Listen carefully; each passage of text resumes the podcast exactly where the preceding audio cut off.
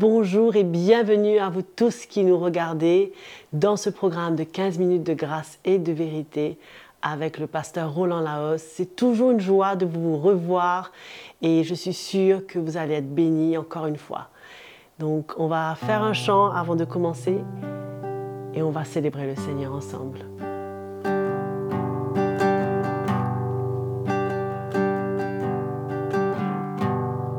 Dans le silence de ta majesté, dans la splendeur de ta sainteté, dans la gloire de ta présence,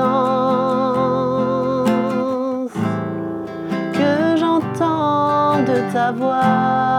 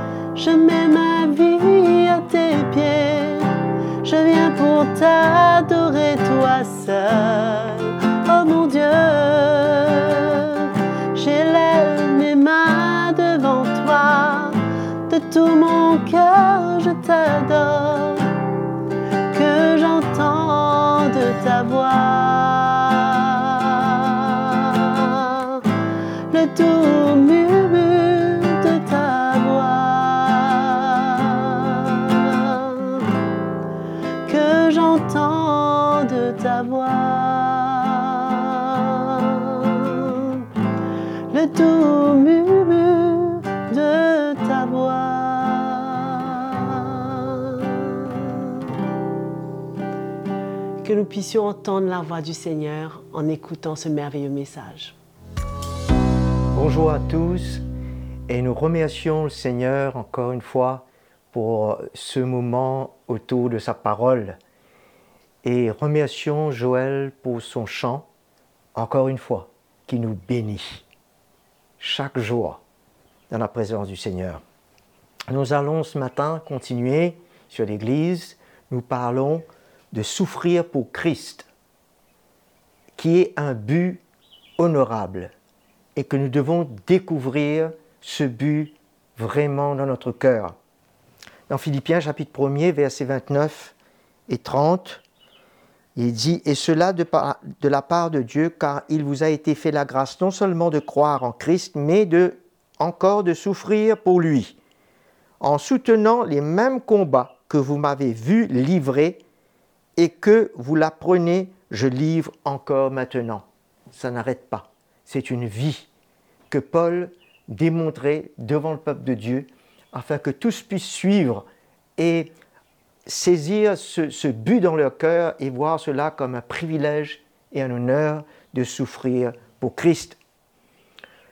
Nous avons deux aspects que nous voyons. C'est la souffrance qui se passe au-dedans de nous par l'œuvre de Christ et la souffrance qui vient de par ce que nous faisons face pour l'Évangile. Premièrement, cette mort qui se passe en nous, cette identification à Jésus se passe tous les jours, puisque Jésus veut que nous changions tous les jours, pas chaque semaine. De ce fait, c'est une œuvre que nous devrions nous-mêmes voir comme de valeur pour nos vies et que chaque jour nous puissions ouvrir nos cœurs, comme Paul nous le dit dans 2 Corinthiens chapitre 4, le verset 10. Nous portons toujours, sans cesse, il n'y a pas de cesse, avec nous dans notre corps la mort de Jésus, afin que la vie de Jésus se manifeste dans notre corps. Car nous qui vivons, nous sommes sans cesse livrés. Hein? Et frères et sœurs, nous devons voir cela comme de valeur, d'être sans cesse livrés à la mort du Seigneur dans nos vies, la mort de, notre propre vie dans le Seigneur plutôt. Car nous sommes livrés à la mort à cause de Jésus, afin que la vie de Jésus se manifeste aussi dans notre chair mortelle. Ainsi, la mort agit en nous, mais la vie en vous. Quelle grâce de pouvoir souffrir pour un but, c'est que la vie de Christ apparaisse et que ma vie disparaisse. Voyons cela dans toute sa valeur et accueillons ce qui est précieux de la part du Seigneur.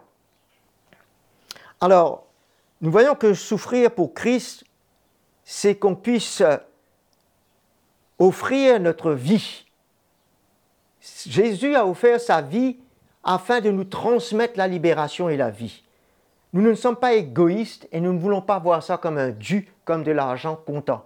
Mais nous voulons nous identifier à lui. C'est-à-dire qu'en retour, nous puissions, nous aussi, offrir nos vies et souffrir avec lui afin de recevoir maintenant cette vie qu'il nous a offerte et cette liberté.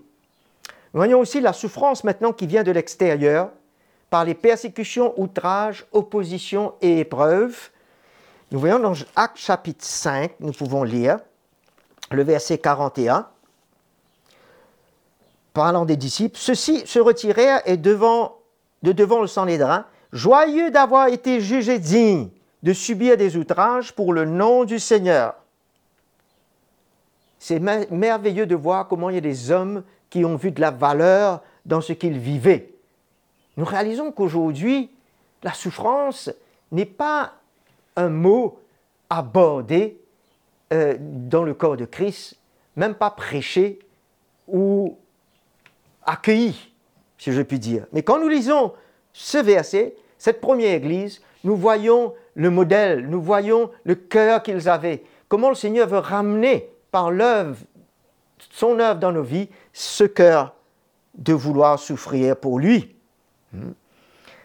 Mais qu'est-ce que, qu'est-ce que nous, est-ce que le chrétien voit aujourd'hui le but de cette souffrance pour l'Église C'est une question. Si la première Église la voyait clairement, mais est-ce que nous la voyons, nous, aujourd'hui? Voyons les recommandations de Paul à Timothée. Dans 2 Timothée chapitre 1er, verset 8, vers la fin du verset, il dit à Timothée, Mais souffre avec moi pour l'Évangile, par la puissance de Dieu. Dans le chapitre 2, il lui dit, toi donc mon enfant, verset 1er, fortifie-toi dans la grâce qui est en Jésus-Christ. Pourquoi? Pour qu'il lui dise ensuite au verset 3, 3 souffre avec moi comme un bon soldat de Jésus-Christ. Voyons qu'il établit, il ouvre ce chemin pour que Timothée vive le même cœur. Comment cela est important pour nous de découvrir et d'accepter cette identification? Ce même but dans notre cœur. Nous voyons aussi les souffrances pour l'Église que Paul en parle dans Colossiens 1, 24.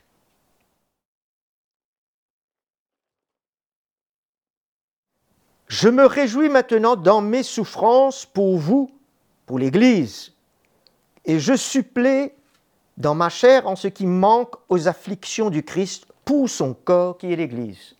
Et si Paul nous a donné l'exemple de souffrir pour le corps, pour l'Église, c'est un exemple que nous devons suivre nous aussi et donner nos vies, quel que soit ce que ça nous coûte pour nos frères et sœurs, et pour que l'œuvre du Seigneur s'accomplisse dans son Église, pour la construire. Il y a un prix à payer, mes frères et sœurs, pour construire l'Église.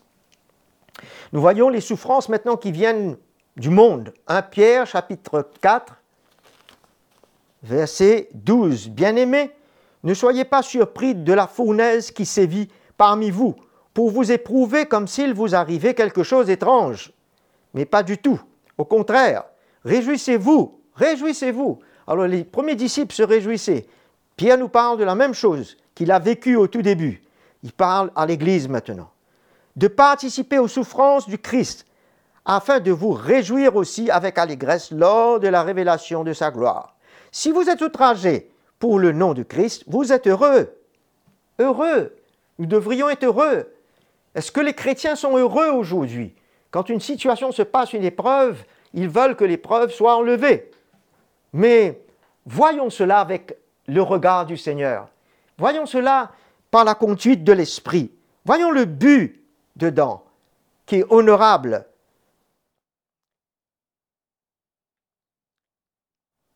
que nul de vous ne souffre comme meurtrier, comme voleur, comme malfaiteur ou comme se mêlant des affaires d'autrui. ce n'est pas là où on doit se retrouver. Mais si c'est comme chrétien, qu'il ne rougisse pas, qu'il n'ait pas honte, qu'il glorifie plutôt Dieu à cause de ce nom. Merveilleux, c'est merveilleux. Que le Seigneur nous emmène à découvrir cette valeur et cet honneur dans nos vies. Nous voyons aussi comment notre foi s'établit, s'affermit quand elle, est, quand elle est opposée, quand elle est combattue, quand elle est challengée.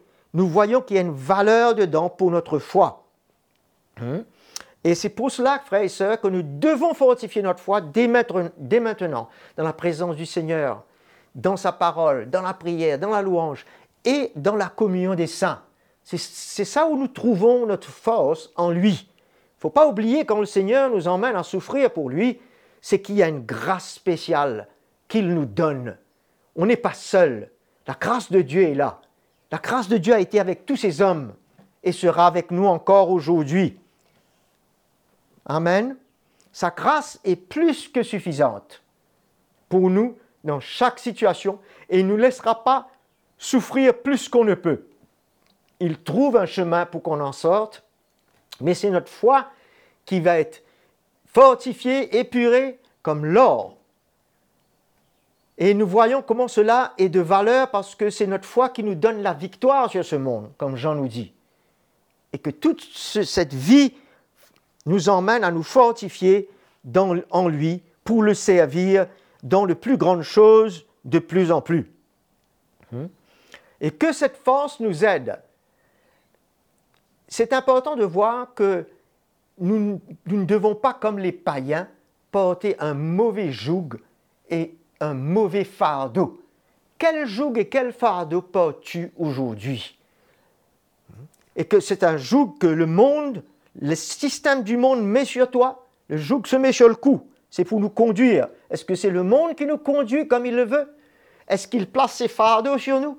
Est-ce qu'on est là pour s'inquiéter de ce que nous devons manger ou boire? La grâce de Dieu est suffisante pour nous. Ne prenons pas un joug inutile. Venons vers Jésus. Son joug est doux. Il veut nous conduire quand il met ce joug. Là où nous ne voulons pas aller, mais il y a la grâce de Dieu. Il veut placer son fardeau sur nos épaules pour souffrir pour son Église et pour que les autres arrivent à le connaître. Prenons, déposons ce fardeau inutile que nous avons mis sur nous-mêmes et prenons maintenant le fardeau de Christ. Prenons le joug qu'il veut mettre sur nos vies. Souffrons avec lui, avec ses serviteurs. Hmm? Nous voyons cela clairement et, dans Philippiens 2.20, il nous dit Paul parlant de Timothée, car je n'ai personne qui partage mes sentiments pour, pour se soucier sincèrement de votre situation. On se soucie pas de ce qu'on doit manger ou boire, mais du, but de l'Église, de construire l'Église. Il n'y avait pas beaucoup qui se souciaient de cela. Tous, en effet, cherchent leurs propres intérêts et non ceux de Christ. Et c'est ça que notre partage veut nous emmener à voir clair, d'aller chercher l'intérêt pour l'Église quel que soit ce que ça va nous coûter. Et pour terminer, je voudrais donner ce petit exemple. Je donne souvent les petites analogies, exemples, comme Jésus est la tête du corps.